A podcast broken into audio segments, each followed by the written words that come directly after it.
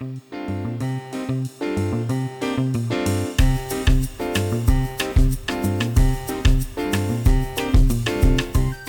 buenas amigos! С вами Дмитрий и подкаст Un, dos, tres, испанский.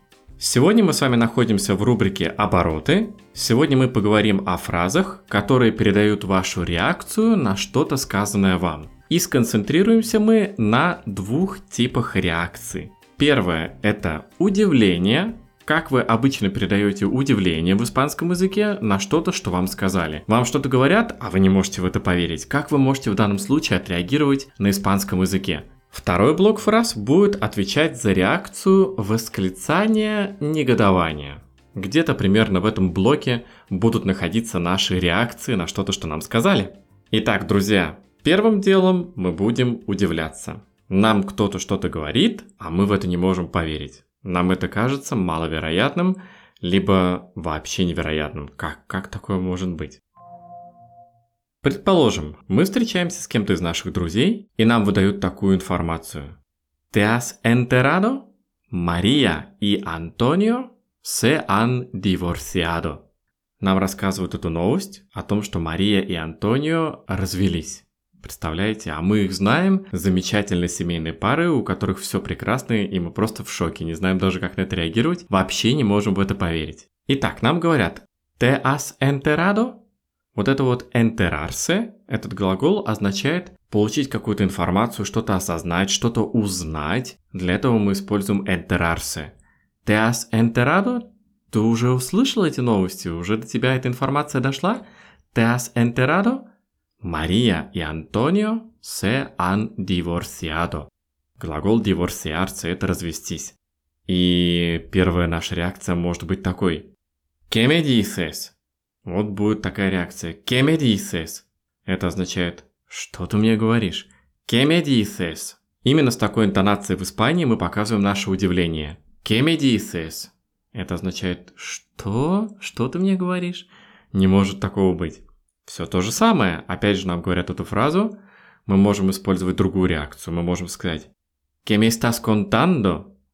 «¿Qué me estás contando?» мы можем использовать такой вариант. ¿Qué me estás contando? Это означает то же самое, что ты мне рассказываешь. Из цикла это, это вообще не может быть, это невероятно. ¿Qué me estás contando?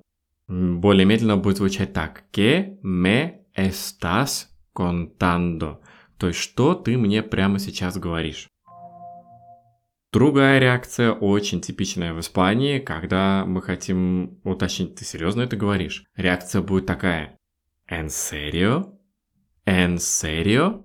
И это означает, что серьезно? En serio?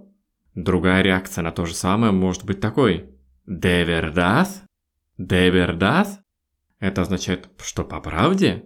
Здесь у нас два слова, предлог de и слово правда, verdad. И реакция такая, verdad?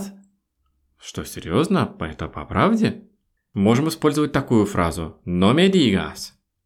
No me digas. Это означает «да не говори». По факту мы используем негативное императиву, негативное повелительное наклонение. Не говори. No me digas. Это означает «да не говори этого, не может быть». Есть еще такое более уличное выражение, а оно означает «ты шутишь». Estás de broma? Estás de broma? Это означает «ты шутишь, наверное». Estar de broma – это шутить. Это тоже как устойчивое выражение, очередной оборот. Estar de broma – это шутить. Поэтому, когда мы используем такую фразу, мы точно так же придаем наше удивление. Estás de broma? У нас была фраза en serio? Теперь мы можем добавить к ней глагол hablar. Hablas en serio? Это означает «ты серьезно это говоришь?» Hablas en serio? Hablas en serio? Это более расширенный вариант фразы en serio. Видите, мы ставим глагол и уже переносим интонацию в другое место. Hablas en serio? Либо мы хотим у кого-то уточнить, ты вообще уверен в том, что говоришь? Ты уверена в этом? Estás seguro? Estás seguro? Таким образом мы уточняем, уверен ли человек в том, что он говорит. Estás seguro? И последняя фраза, которая отвечает за удивление, будет такая. No puede ser verdad. No puede ser verdad. И это означает «это не может быть правдой». Но puede ser verdad. Я стараюсь максимально воспроизвести именно ту интонацию, которая будет произноситься испанцами. Возможно, она звучит непривычно для интонации русскоязычных, но тут уже дело такое. Необходимо перестраивать интонацию в испанском языке для того, чтобы это звучало более естественно. Это были фразы, которые отвечали за нашу реакцию удивления. А теперь давайте перейдем во фразы, которые отвечают за восклицание либо негодование. Какие фразы могут быть? Предположим, кто-то вам выдает какую-то информацию, с которой вы совершенно не согласны, либо она вас задевает, либо она вас возмущает, и вы хотите отреагировать на то, что вам сказали. Очень часто используемое выражение в данном случае, когда мы хотим отреагировать на что-то подобное, будет звучать так. Пердона Пердона – это означает «извини», ну это дословно, конечно, но когда мы произносим эту фразу с такой интонацией, то это сразу же слышно наше возмущение. «Пердона?» И дальше вы уже можете либо развить вашу мысль, какое-то дальше добавить ваше мнение, либо, в принципе, на этом можно и остановиться. Потому что если идея была только показать возмущение, одним этим словом вы уже сказали практически все – Пердона? Дальше точно такой же вариант, очень короткий и который говорит практически все за вас. Это будет слово «комо», но опять же с нужной интонацией. «Комо?» Если вы скажете именно так, то это уже будет возмущение. «Комо?» Это может быть, как в русском языке, «что?» Чем-то напоминает, правда? В испанском это будет «комо?» И это будет ваше возмущение одним словом.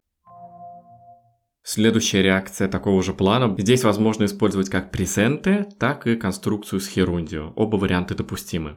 Вы можете сказать «алюсино», «алюсино», либо вариант того же самого слова, только теперь через конструкцию с херундио. Можно сказать «estoy alucinando», «estoy alucinando». Это будет то же самое, что и «алюсино». В данном случае это будут синонимы. Смотрите, как интересно, испанцы используют глагол «алюсинар» для того, чтобы передать возмущение. Хотя на самом деле глагол «алюсинар» — это видеть то, чего не существует, видеть галлюцинации. Но видите, как интересно, в испанском языке чудесным образом это слово трансформировалось в возмущение.